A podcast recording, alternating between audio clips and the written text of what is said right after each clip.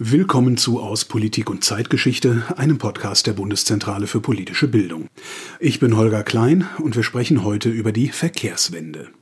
Wenn Sie sich nach dem Hören tiefer mit dem Thema befassen wollen, finden Sie die Zeitschrift zum Thema auf bpb.de slash aputz. Deutschland hat sich gesetzlich verpflichtet, bis 2045 klimaneutral zu werden. Aber der Verkehrssektor verfehlt Jahr um Jahr die Klimaziele der Bundesregierung. Das liegt vor allem am Straßenverkehr. Hier wird mit Abstand das meiste CO2 ausgestoßen. Die Probleme sind vielfältig. Zu viele Verbrenner, marode Fahrradwege, die Bahn zu spät, der ÖPNV auf dem Land schlecht ausgebaut. Dass sich im Verkehrssektor einiges verändern muss, ist klar. Doch darüber, wie eine Mobilitätswende wirklich gelingen kann, wird auf verschiedensten Ebenen gestritten und die Fronten scheinen häufig ziemlich verhärtet. Welche Herausforderungen sich in der Stadt und auf dem Land stellen und wie sie sich demokratisch lösen lassen, darum geht's in dieser Folge. Wir schauen uns einen Verkehrsversuch in München genauer an. Das Ganze hier ist eigentlich nur, um die Parkplätze wegzumachen. Wir sind nie gefragt worden, ob wir das wollen. Die Sozialwissenschaftlerin Lisa Ruhrort erklärt, mit welchen Fragen sich Städte angesichts der Verkehrswende befassen müssen. Was machen wir eigentlich mit diesen öffentlichen Räumen, die wir in den Städten haben? Wie wollen wir die aufteilen? Wie wollen wir die nutzen in Zukunft? Der Historiker Dieter Schott beschreibt, wie sich die Rolle des Autos im Verkehr historisch entwickelt hat. Das Auto ist zunächst natürlich ein Fremdkörper in der Stadt. Es ersetzt anfänglich Kutschen von sehr wohlhabenden städtischen Bürgern. Und wie die Verkehrswende auch auf dem Land funktionieren könnte, darüber habe ich mit der Umweltwissenschaftlerin Melanie Herget gesprochen. Man muss genau schauen, dass man möglichst die einzelnen Verkehrsmittel so wie ein Puzzle gut zusammenfügt, damit die jeweiligen Stärken der einzelnen Angebote sich gut ergänzen können.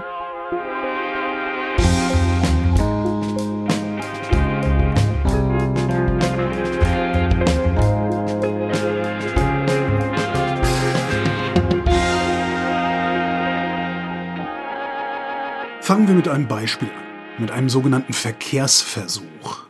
Bei einem Verkehrsversuch wird ein bestimmter Verkehrsbereich experimentell umgestaltet. Das Ganze ist lokal und zeitlich begrenzt. So können Anwohnerinnen und Anwohner die kurzfristigen Effekte einer Verkehrswende, positiv wie negativ, ganz unmittelbar erfahren. In München gab es im Sommer 2023 einen solchen Versuch. Dort wurde die Kolumbusstraße autofrei umgestaltet. Die einen haben sich über Spielmöglichkeiten für Kinder gefreut und über Freiraum zum Entspannen, die anderen waren sauer, vor allem über fehlende Parkplätze. Der Journalist Tobias Krone aus München war mehrmals vor Ort und hat die Entwicklungen in der Kolumbusstraße beobachtet. Die ruhige Kolumbusstraße im innenstadtnahen Münchner Stadtteil Au. Den Sommer 2023 über ist sie in einen langgezogenen Grünstreifen verwandelt worden. Rollrasen auf dem Asphalt. Nur ein kleiner Streifen bleibt frei für Fahrräder. Dort, wo normalerweise die Parkplätze sind, wachsen jetzt Gemüse in Hochbeeten. Neben einem langgezogenen Sandkasten mit Spielgeräten und Liegestühlen. Mega gut. Wir finden es total toll. Sagt eine junge Mutter an diesem Augustnachmittag. Es ist ein bisschen Abwechslung auch für die Kleinen, auch dass alles hier ein bisschen abgesperrt ist, dass die Autos nicht durchfahren. Und ich finde, es wird echt gut genutzt auch. Ja, es kommt gut an bei den Leuten. Und damit ist diese Mutter nicht allein. Das Experiment von der Technischen Universität und der Stadt München, gefördert vom Bund, wird am Ende laut einer Umfrage der TU in der näheren Bevölkerung 60 Prozent Zustimmung erhalten allerdings auch 32 Prozent Ablehnung. Die GegnerInnen trifft man ebenfalls am Sommerabend auf dem Grün der Kolumbusstraße. Man kann einen Sandkasten, einen 40 Meter Sandkasten, den Leuten nicht einen Meter vor Schlafzimmer setzen mit den ganzen spielenden Kindern. Es halt nach oben im fünften Stock ist es teilweise lauter als hier unten. Die Leute, die behindert sind, denen muss man die Möglichkeit geben, vor der Haustüre einzusteigen. Und das wurde hier überhaupt nicht bedacht. Das Ganze hier ist eigentlich nur, um die Parkplätze wegzumachen. Ja, um zu testen, wie funktioniert es, wie macht man am besten Parkplätze weg. Wir sind nie gefragt worden, ob wir das wollen. Entschieden über den Standort hatte der Bezirksausschuss, also das Stadtteilparlament, und zwar einstimmig. Dass die BewohnerInnen nie gefragt worden seien, diese Behauptung weist Oliver May Beckmann zurück. Er koordiniert und begleitet das Projekt wissenschaftlich und betont, dass das nicht aus dem Nichts heraus entstanden ist, sondern in einem intensiven Austausch mit den gewählten Vertretern und Vertreterinnen vor Ort als auch den Bürgern und Bürgerinnen. Diese hätten sich auf einem Workshop vor Ort zum Beispiel einen Strand gewünscht. Daher der lange Sandkasten mit den Liegestühlen.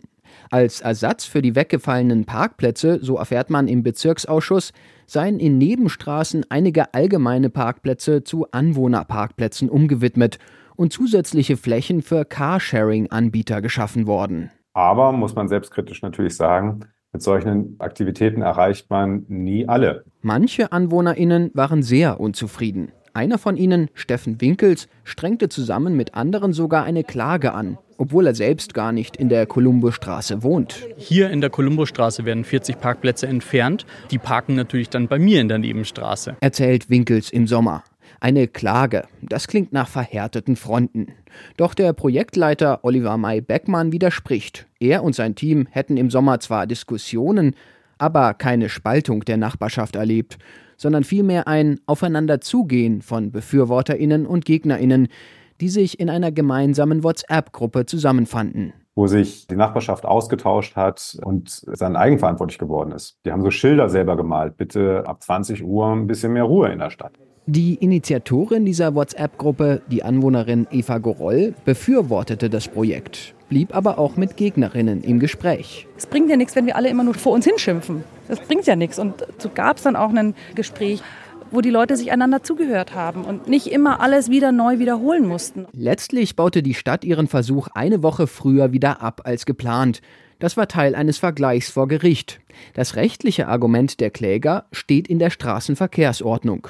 Der zufolge darf Verkehrsraum nur eingeschränkt werden, um eine Gefahr zu verringern. Pilotprojekte zum Verringern von Parkplätzen sieht die STVO nicht vor, selbst wenn Stadtparlamente darüber entscheiden. Eine Gesetzesänderung, um auch Umwelt- und Gesundheitsschutz als Gründe für eine Verkehrsberuhigung zu berücksichtigen, scheiterte im Herbst 23 im Bundesrat. Im Winter danach sieht in der Kolumbusstraße nahezu alles so aus wie zuvor. Aus dem Mobilitätsreferat der Stadt erfährt man, Dauerhafte Straßensperrungen seien erst einmal nicht geplant. Am Beispiel der Kolumbusstraße zeigen sich im Kleinen ein paar der Probleme, die insgesamt für die Verkehrswende in Städten typisch sind. Lisa Ruhrort ist Sozialwissenschaftlerin und forscht am Deutschen Institut für Urbanistik zu Mobilitätsthemen. Sie erklärt, welche Rolle Städte ganz grundsätzlich in diesem Transformationsprozess spielen. Wir können einerseits die Städte sehen als ganz, ganz wichtige Player in einem globalen Problem, was wir haben, in einem globalen ökologischen Problem, nämlich der Klimakrise.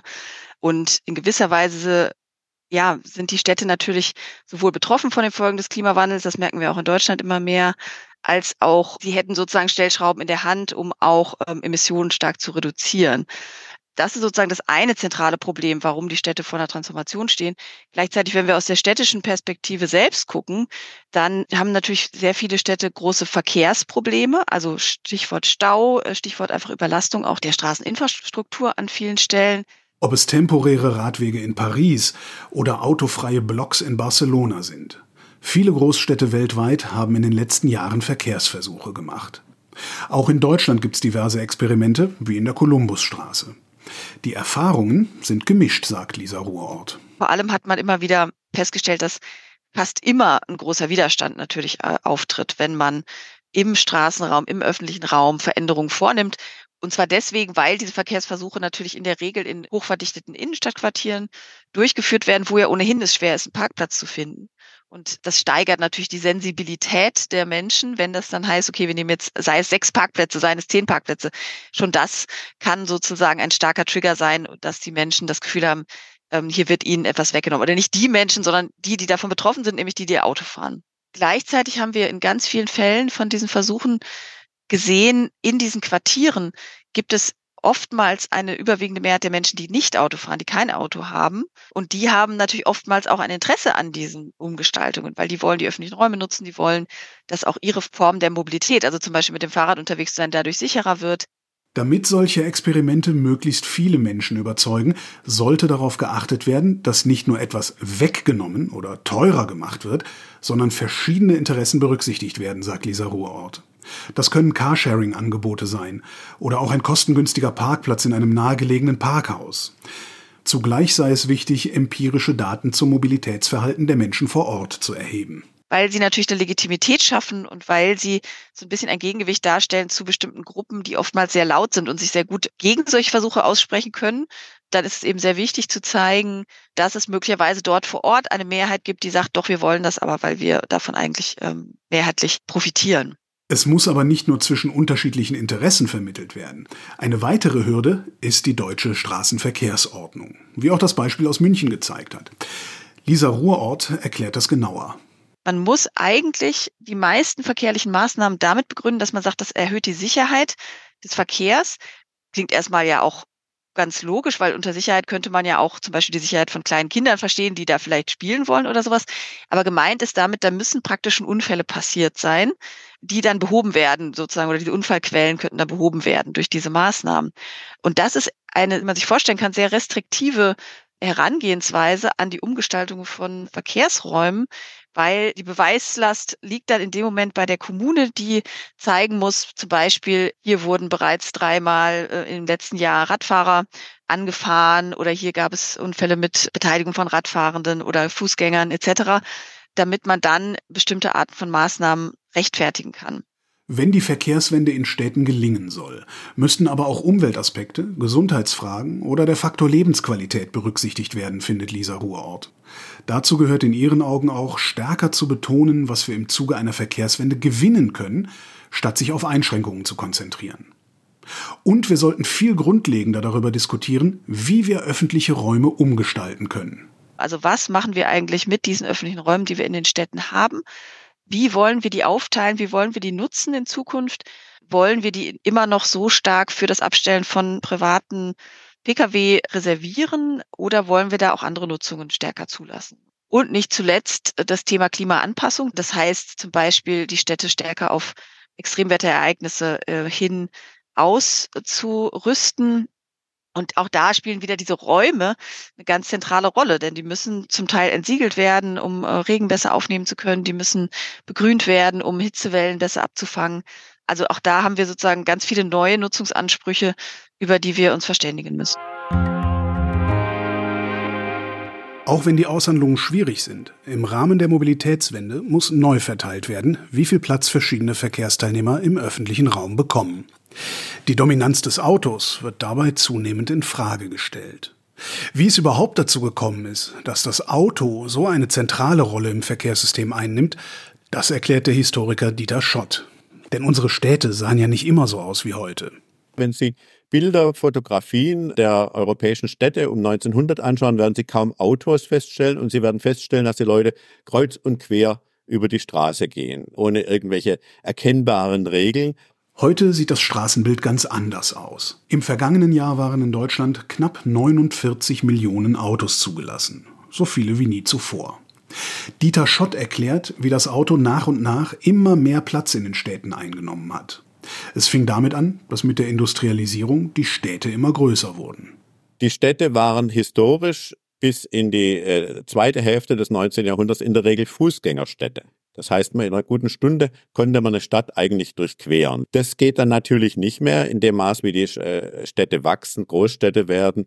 Und es kommt dann zu einer starken Verkehrsnot, also einer starken Verkehrsverdichtung auf den Hauptstraßen und dann auch dem, der Einführung von öffentlichen Verkehrsmitteln. Zunächst mal sind es Pferde, Busse, Pferdebahnen, dann äh, seit den 1890er Jahren die elektrischen Straßenbahnen, der Verkehr war damals für heutige Verhältnisse noch ziemlich langsam. Straßenbahnen fuhren damals mit höchstens 15 Kilometern pro Stunde. Im frühen 20. Jahrhundert tauchten dann die ersten Autos im Straßenbild auf. Das Auto ist zunächst natürlich ein Fremdkörper in der Stadt. Es ersetzt anfänglich Kutschen von sehr wohlhabenden städtischen Bürgern. Es ist natürlich auch ein absolutes Luxusgut. Es konnten sich nur sehr wenige Menschen vor dem Ersten Weltkrieg ein Auto leisten. Man brauchte auch einen Fahrer. Dazu kommt eine gewisse politische Beschränkung in Deutschland zum Beispiel, war die Reichsregierung angewiesen auf die Gewinne, die die Reichsbahn eingefahren hat. Damals hat die Bahn tatsächlich noch Gewinne gemacht für die Reparationen. Und man hat also das Auto eigentlich etwas klein gehalten, niedergehalten. Es ändert sich dann erst in den 30er Jahren mit der NS-Regierung, die diese Steuerbremsen dann aufhebt und auch natürlich durch den Autobahnbau, der schon vorher angedacht war, aber dann von den Nazis eben äh, realisiert wird. Da werden dann die Weichen für eine Massenmotorisierung gestellt. Aber tatsächlich kommt die eigentlich erst in den 50er Jahren. Zwischen Ende der 1940er und Mitte der 50er nimmt die Anzahl der Autos sprunghaft zu. Gleichzeitig müssen viele Städte nach dem Zweiten Weltkrieg wieder aufgebaut werden, nach neuen Maßstäben, die die Möglichkeiten des Autos berücksichtigen. Man versucht, die Lebensbereiche Arbeiten, Wohnen und Freizeit jetzt viel klarer voneinander zu trennen. Der Hintergrund ist natürlich der, dass insbesondere die Industrie, also der Arbeitssektor, so stark Umweltverschmutzung macht, dass man zu dem Zeitpunkt sich nicht vorstellen könnte, dass man neben einer Fabrik gesund wohnen kann. Das heißt also, dass die räumliche Trennung ist die Voraussetzung und dann braucht man natürlich Verkehr, um das wieder zusammenzubinden. Räumliche und politische Veränderungen kommen in dieser Zeit zusammen, erklärt Dieter Schott. Im Unterschied zur Straßenbahn, die ja eine sehr spurgebundene, eine sehr bündelnde Wirkung hat, äh, zerstreut das Auto die Menschen in der Landschaft. Und dann kommen noch so steuerpolitische Dinge hinzu. Die Adenauer Regierung fördert steuerlich den Bau von Ein Einfamilienhäusern oder von, von Wohnungen und dergleichen massiv und äh, erlaubt eine sehr günstige Abschreibung. Und dazu hin kommt dann ab Mitte der 50er Jahre die Pendlerpauschale. Das heißt, man kann die Kosten für den Weg zwischen äh, Wohnort und Arbeitsort steuerlich absetzen. Das heißt also im Prinzip, derjenige, der rauszieht, der sich ein Häuschen im Grünen baut und das Ganze aber dann, weil es äh, zu weit weg ist von den öffentlichen Verkehrsmitteln, nur mit dem Auto erreichen kann, bekommt seine Autokosten zu erheblichen Teilen durch die Steuer wieder ersetzt. Ein Auto zu haben wird also ab Mitte der 1950er politisch gefördert und so für viel mehr Menschen zugänglich. Und gleichzeitig entwickelt das eigene Auto auch eine symbolische Bedeutung. Also wenn man, wenn man sozusagen voraussetzen, wir leben in einer kapitalistischen Marktgesellschaft, in der ja sozusagen das eines der obersten Prinzipien so die freie Entfaltung des Individuums ist, dann ist das Auto natürlich zunächst mal, wenn man von den ökologischen Problemen absieht, eine perfekte Maschine, ein perfektes Instrument, um dieses auszuleben. Also ich kann sozusagen selber entscheiden, wohin ich fahre, wann ich fahre, äh, wen ich mitnehme und so weiter und so fort. Und von daher gibt es sozusagen so eine inhaltliche Kongruenz zwischen dem Auto und, und dieser liberal-kapitalistischen Gesellschaft. Die Autoindustrie wird zu einem wichtigen deutschen Wirtschaftszweig und die gesellschaftliche Zustimmung zum Auto ist groß. Daran ändert sich erst ab 1970 langsam etwas. 1970 ist so, eine, so, eine, so, ein, so ein Wendepunkt. Das ist zufällig auch der Höhepunkt der Zahl der Verkehrstoten. Wir haben äh, 22.000 Verkehrstote 1970, also eine Kleinstadt. Jedes Jahr stirbt im, im Straßenverkehr und etwa eine halbe Million äh, wird verletzt. Und danach äh, werden dann doch recht wirksame Maßnahmen ergriffen für, zur Verbesserung der Verkehrssicherheit, die dann äh, zum Rückgang führen. Heute liegen wir bei etwa zweieinhalbtausend äh, Verkehrstote pro Jahr bei einer deutlich höheren Bevölkerung und natürlich auch einer sehr viel höheren Zahl von, von PKWs. Und mit der ökologischen Wende und mit dem Aufstieg der Grünen ist erstmals dann auch eine politische Kraft, die, die sagt, wir müssen hier dem, dem aber Grenzen ziehen und wir müssen eine Förderung von alternativen Verkehrsmitteln entsprechend beginnen, sodass der Bürger eine Wahlmöglichkeit hat. Heute haben wir in Deutschland so viele Autos wie nie zuvor. Dieter Schott sieht in den letzten Jahrzehnten trotzdem Veränderungen. In den Städten sei das Auto nicht mehr für alle so wichtig. Wenn Sie heute eine Stadt wie Berlin anschauen, da gibt es eine erhebliche Zahl von jüngeren äh, Einwohnern in Berlin, die sagen, ich brauche kein Auto, ich, ich schaffe mir das erst gar nicht an. Es ist so solche äh, großen Möglichkeiten mit dem öffentlichen Nahverkehr, die dann äh, un unwirtschaftlich äh, erscheinen lassen. Aber in einer, in einer Kleinstadt oder auf dem Land äh, ist diese Option wohl kaum in gleicher Weise vorhanden. Genau darüber über die Frage, wie die Verkehrswende auf dem Land funktionieren könnte, habe ich mit der Umweltwissenschaftlerin Melanie Herget gesprochen. Denn das Auto steht nicht nur symbolisch für Freiheit und Individualisierung. Für viele Menschen ist es einfach ein wichtiger Bestandteil davon, wie sie ihren Alltag organisieren. Gerade auf dem Land, wo die Wege weiter sind. Hallo, Frau Herget. Ja, hallo. Gibt es eigentlich gute Argumente gegen eine Verkehrswende? Also aus meiner Sicht überwiegen die Argumente dafür. Ähm, aber natürlich, was einem immer wieder begegnet, äh, sind große Sorgen, gerade von Menschen, die in ländlichen Räumen leben, die wenig Alternativen zur Pkw-Nutzung haben. Die haben natürlich große Sorgen, dass die Verkehrswende dazu führt, dass ihre Mobilitätskosten steigen, dass sie gegebenenfalls dann auf andere Dinge verzichten müssen, um das auszugleichen oder schlimmstenfalls sogar einen Umzug erwägen müssten. Das wäre dann, was es tatsächlich auch zu verlieren gäbe an der Verkehrswende, richtig? Ja, die privaten Kosten werden steigen. Davon kann man ausgehen. Und das ist Aufgabe der Politik, sehr gut zu gucken, dass dort nicht, sage ich mal, wirklich Härtefälle neu erzeugt werden. Das ist allerdings durchaus möglich, weil wir auf der anderen Seite sehr hohe Summen bislang auch in Form von klimaschädlichen Subventionen haben. Wenn man diese Kosten abbauen würde und dafür nutzt, genau um ja, Härtefälle zu vermeiden, Nachteilsausgleiche zu machen und ein besseres öffentliches Verkehrsangebot bereitzuhalten, zum Beispiel in Form von Mindestbedienstandards, dass wir also eine vergleichbare Qualität äh, an ÖPNV-Verbindungen in den gleichen Siedlungstypen haben, statt wie bislang, sage ich mal, einen bunten Flickenteppich dann ähm, kann man da natürlich eher was umgestalten, als nur einseitig ähm, Kostensteigerungen zu verursachen. Als ich eingangs gefragt habe, ob es gute Argumente gegen eine Verkehrswende gibt, haben wir überhaupt eine Wahl? Könnten wir es auch lassen? Nein, das ist eigentlich ausgeschlossen, dass wir die Verkehrswende lassen können. Denn die Klimaschutzerfordernisse sind bereits in internationale Vereinbarungen geflossen. Es drohen auch Ausgleichs Strafzahlungen und ähnliches in nicht gerade geringer Höhe. Und ähm, ja, wir wollen ja verhindern, dass es nachher zu sogenannten Kipppunkten kommt. Also der Umstieg auf eine viel, viel stärker postfossile Mobilität, auf energieeffizientere Nutzung von weniger Fahrzeugen durch geteiltere Nutzung das ist eigentlich unabänderlich. Ähm, was wir allerdings beobachten seit Jahrzehnten, ist eigentlich eine Verzögerungstaktik seitens der Verkehrspolitik. Das ist, weil die Maßnahmen, die eigentlich dieser Umgestaltung, dieser Transformation im Verkehrsbereich entsprechen müssten, sind natürlich unbeliebt, können dazu führen, dass die Wählerinnen und Wähler einen nicht mehr weiter wählen. Und deswegen sind das so sensible Themen, die ungern angefasst werden, nur das Verzögern macht die Problematik eben leider immer noch gravierender. Also in der Stadt ist Verkehrswende eigentlich eine Binse. Guten ÖPNV machen, gute Fahrradinfrastruktur machen, Carsharing machen und kaum jemand wird noch ein eigenes Auto brauchen. Aber auf dem Land funktioniert das doch alles nicht.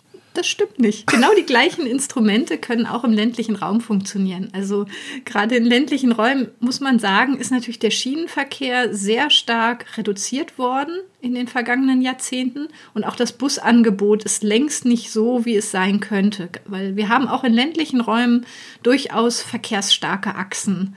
Und wenn die sehr gut bedient werden, das heißt in einem engen Takt mit eher geringer Anzahl an Ausstiegspunkten, damit die Reisezeit auch schnell ist, vergleichbar zum Pkw, dann kann man hier durchaus nennenswerte Umstiegeeffekte auch erzielen.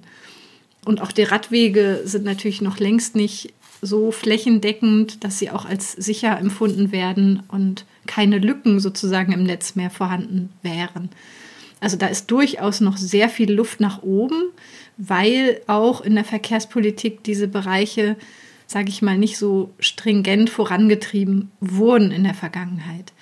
Und gerade der Bereich des Carsharing ist auch äh, sehr interessant, weil natürlich, Sie haben schon recht, bei manchen schlecht bündelbaren, sehr verteilten Verkehrsbedarfen, da macht auch ein Bus, ein Linienbus keinen Sinn sondern man muss genau schauen, dass man möglichst, sage ich mal, die einzelnen Verkehrsmittel so wie ein Puzzle gut zusammenfügt, damit die jeweiligen Stärken der einzelnen Angebote sich gut ergänzen können. Das setzt aber eben voraus, dass man Abstand nimmt von dem Gedanken, ich habe ein Auto sofort jederzeit verfügbar vor meiner Haustür stehen. Aber dazu habe ich es doch.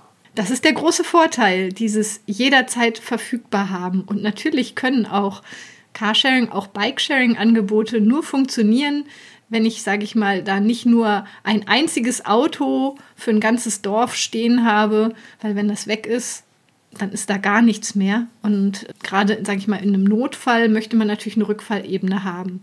Aber auch dafür gibt es schon interessante Ansätze, dass man eben sagt, man kann eigentlich nur mit einem Pool an Fahrzeugen starten. Aber den Geschwindigkeitsvorteil des Autos in ländlichen Regionen, jetzt also in der Stadt bin ich ohne Auto in der Regel schneller als mit Auto, aber den, den Geschwindigkeitsvorteil auf dem Land, bekommen wir den in den Griff? Oder wird das das Ding sein, an dem es ja hängen bleibt am Ende? Das hängt natürlich auch da sehr von den konkreten betrachteten Strecken ab. Handelt es sich um die häufigen Stadt-Umland-Verflechtungen, dann endet der Reisezeitvorteil eben genau oft bei der Einfahrt in das Stadtgebiet. Und da können zum Beispiel auch Park-and-Ride-Anreize eine gute Möglichkeit sein, dass die Vorteile des Autos eben auf die Strecken auch begrenzt bleiben, wo es diese Reisezeitvorteile gibt.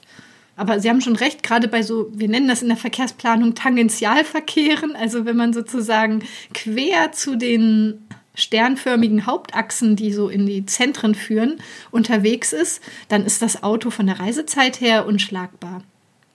Und das wird man sicherlich jetzt auch nicht finanzieren können, dass man überall Schnellbusse anbietet. Natürlich muss man auch da gucken, dass öffentliche Gelder sinnvoll eingesetzt werden. Aber die Kombination zum Beispiel aus so Sammelverkehren, also Rufbussen oder zum Teil auch Bürgerbussen, die dann zu diesen Schnellbusachsen hinführen, diese Kombination kann durchaus attraktiv sein.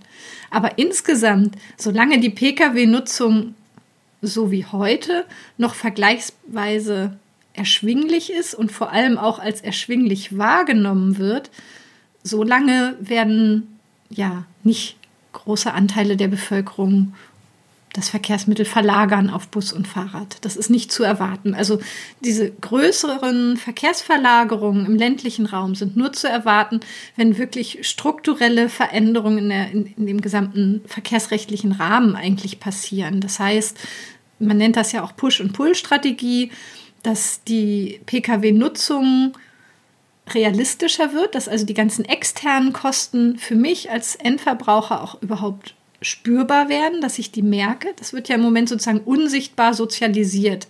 Ähm, die ganzen Schäden an der Umwelt und an der Gesundheit werden von der Allgemeinheit getragen, auch von denjenigen, die gar nicht Auto fahren, äh, wohingegen eben diejenigen, die Auto fahren, diese Kosten nicht merken.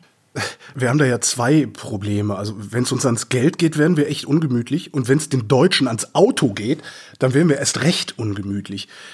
Trotzdem muss das alles ja irgendwann irgendwie demokratisch mal ausgehandelt werden.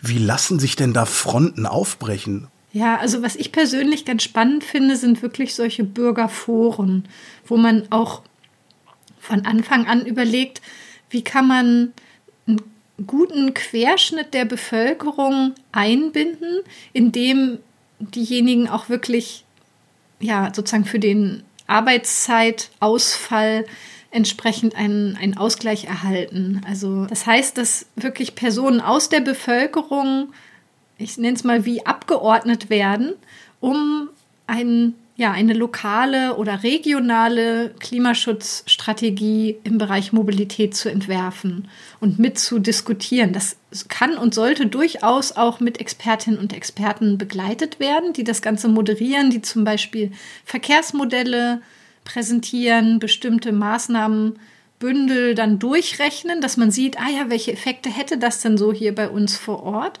Weil viele unterschätzen, wie schwierig das eigentlich ist, diese internationalen Vereinbarungen wirklich zu erreichen im Bereich Verkehr. Ähm, es reicht eben nicht, wenn man da zwei Fahrradwege baut, weil das sind die Kurzstrecken. Da wird wenig CO2 verlagert oder vermieden durch, sondern es geht wirklich an die langen Strecken. Und das ist dann wirklich ein Lernprozess. Ein anderer Ansatz ist, mit so Experimenten zu arbeiten, dass man also für einen befristeten Zeitraum mal öffentliche Räume umgestaltet. Das kann man eben nicht nur in der Stadt, sondern tatsächlich ja auch in einem Dorf praktizieren oder auch in einem Mittelzentrum. Also ländliche Räume bestehen ja auch nicht nur aus, sage ich mal, Einzelgehöften, sondern durchaus auch aus diesen kleinen und mittleren Zentren. Und wenn man dort, sage ich mal, über so einen Zeitraum von ein, zwei Monaten zeigt, wie der öffentliche Raum anders verteilt werden könnte, wie dann vielleicht Mobilität auch anders aussehen könnte, dann wird eventuell auch das Thema Lebensqualität anders mitbespielt. Es ist natürlich viel einfacher zu sagen, hier fällt was weg, Untergang des Abendlandes, als zu sagen, ja, hier fällt was weg und dafür gibt es aber das, das, das und das. Ne, also diese Doppelstrategie ist, glaube ich, enorm wichtig. All diese Sachen kosten im Zweifelsfall alle unfassbar viel Geld, weil ich brauche ein neues Auto, ich brauche neue Energieversorgungsinfrastrukturen für dieses Fahrzeug und, und sowas alles. Rufbusse, äh, Taxiunternehmen, Carsharing, gerade in ländlichen Räumen. Wer soll das alles bezahlen? Es geht ja gar nicht darum, dass wir noch mehr Fahrzeuge brauchen oder nur die neuesten Fahrzeuge, sondern eigentlich geht es ja erstmal darum, wie viele Fahrzeuge brauchen wir eigentlich wirklich? Wer kann sich gut zusammentun? Und was spare ich eigentlich dadurch, äh, wenn ich nicht meinen Zweit- oder Drittwagen hier rumstehen habe, sondern es einen Pool an Nachbarschaftsautos gibt, die gemeinsam genutzt werden? Dadurch lässt sich Geld sparen. Und ähm, also diese Frage danach, wie viel ist wirklich nötig, um unsere Bedürfnisse tatsächlich alle zu erfüllen und nicht auf Bedürfnisse zu verzichten? Das ist eigentlich, finde ich, die spannende Frage, weil wir sind ein Wohlstandsland. Wir haben eigentlich von allem genug und noch können wir es uns eben leisten, diese wenig genutzten Notfallfahrzeuge noch mit durchzufüttern, sage ich mal. Ähm, und die sind aber der Ansatzpunkt, wo man was verändern kann. Mir geht es nicht darum, gerade Personen in ländlichen Räumen, sage ich mal, ihren Erstwagen irgendwie madig zu machen, wegzunehmen, auf gar keinen Fall. Aber wir haben eine hohe Mehrfachmotorisierung. Und da ist sicherlich noch Spielraum. Was mir auffällt, ist immer, wenn man dieses Thema Verkehrswende, Mobilitätswende äh, diskutiert, kommt jemand vom Land und sagt, ja, bei euch in der Stadt funktioniert das ja alles ganz toll, aber für uns ist das nicht, nichts, darum lassen wir das. Und jemand aus der Stadt kommt und sagt, ja, ihr auf dem Land, mit euch kann man überhaupt nicht diskutieren. Müssen wir aufhören, den einen großen Wurf zu versuchen? Also, was wir auf jeden Fall brauchen, ist viel stärkere Stadt-Umland-Kooperationen. Weil es bringt gar nichts, sage ich mal, wenn die Kernstädte versuchen, ihre CO2-Bilanz zu schönen und zu optimieren, indem sie sagen, guck mal, wie viel Pkw-Verkehr wir hier verlagert bekommen haben in unserem Stadtgebiet, wenn einfach, sage ich mal, die Umlandverflechtungen ausgeblendet werden. Das führt zu Unmut, weil wir haben nun mal nicht einfach getrennte Räume, die man getrennt voneinander optimieren kann, sondern da gibt es vielfältige Wechselwirkungen. Und das müsste sich eigentlich auch in der interkommunalen Zusammenarbeit stärker ausdrücken. Da sind wir wieder bei den strukturellen Änderungen, über die wir schon gesprochen haben. Aber ein Umbau ist möglich. Er müsste eigentlich bereits heute angegangen werden, weil es natürlich auch Jahre braucht, bis alles läuft und, und so angenommen wird, umgestaltet wird. Aber leider zum jetzigen Zeitpunkt gibt es also nicht annähernd so eine große Lobby für ÖPNV äh, wie für Autonutzung. Also das Image des ÖPNV ist leider schon so schlecht in einigen Räumen, dass es nicht dazu führt, dass die Leute sagen, wir wollen mehr, wir wollen besser, sondern dass sie sagen, es geht eh nicht, bleiben wir beim Pkw und sorgen dafür, dass der wenigstens machbar bleibt. Und wie gesagt, der Pkw als solcher ist, finde ich, auch überhaupt nicht zu verteufeln, weil zum Teil ist es genau die richtige Verkehrsgröße, Verkehrsmittelgröße, sag ich mal, ne, für ländliche Räume. Aber die spannende Frage ist, ob nicht genau dieses Verkehrsmittel in Zukunft, gerade wenn es stärker automatisiert fahren kann, durch eine geteilte Nutzung sehr viel effizienter und umweltfreundlicher eigentlich diese Stärke auch ausfahren kann. Melanie Herget, vielen Dank. Danke für das Gespräch.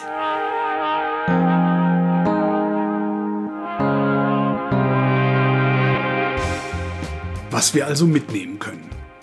Erstens. Verkehrsversuche können neue Wege aufzeigen, wie öffentlicher Raum und Mobilität in Zukunft gestaltet sein könnten. Dabei allen Interessen gerecht zu werden, ist kaum möglich. Es gibt Push- und Pull-Faktoren, die eine Wende beschleunigen, doch auch Gesetze wie die Straßenverkehrsordnung, die sie eher ausbremsen. Das hat Lisa Ruhort erklärt. Zweitens. Mit dem Wachstum der Städte und der Trennung von Arbeits- und Wohnorten sind Verkehrsmittel im 20. Jahrhundert immer wichtiger geworden. Das Auto versprach dabei Geschwindigkeit und individuelle Unabhängigkeit und wurde politisch lange gefördert. Dementsprechend wurde unser Verkehrssystem jahrzehntelang auf Autos ausgerichtet. Das hat Dieter Schott beschrieben. Drittens. Auch im ländlichen Raum kann die Verkehrswende gelingen, wenn der ÖPNV und der Radverkehr gestärkt werden. Trotzdem wird das Auto hier weiterhin eine große Rolle spielen. Im besten Fall über neue und gut funktionierende Carsharing-Modelle. Vor allem müssen die verschiedenen Angebote gut aufeinander abgestimmt sein, das betont Melanie Herget. Das war aus Politik und Zeitgeschichte. In der APUZ zum Thema lokale Verkehrswende finden Sie Texte von Melanie Herget, Lisa Ruhrort und Anne Klein-Hittpass. Von Katharina Götting und Anke Kläver, von Patricia Feiertag, Christian Holzrau, Joachim Scheiner, Isabel Wachter und Carsten Zimmermann sowie von Andreas Knie und Gerhard Matzig. Die Links zur APUZ finden Sie in den Shownotes. Wir freuen uns natürlich über Feedback zu diesem Podcast. Fragen, Lob, aber auch Kritik können Sie uns schicken an aputz.bpb.de. Im März erscheint die nächste Folge. Dann sprechen wir über den Nahostkonflikt. Ich bin Holger Klein und danke für die Aufmerksamkeit.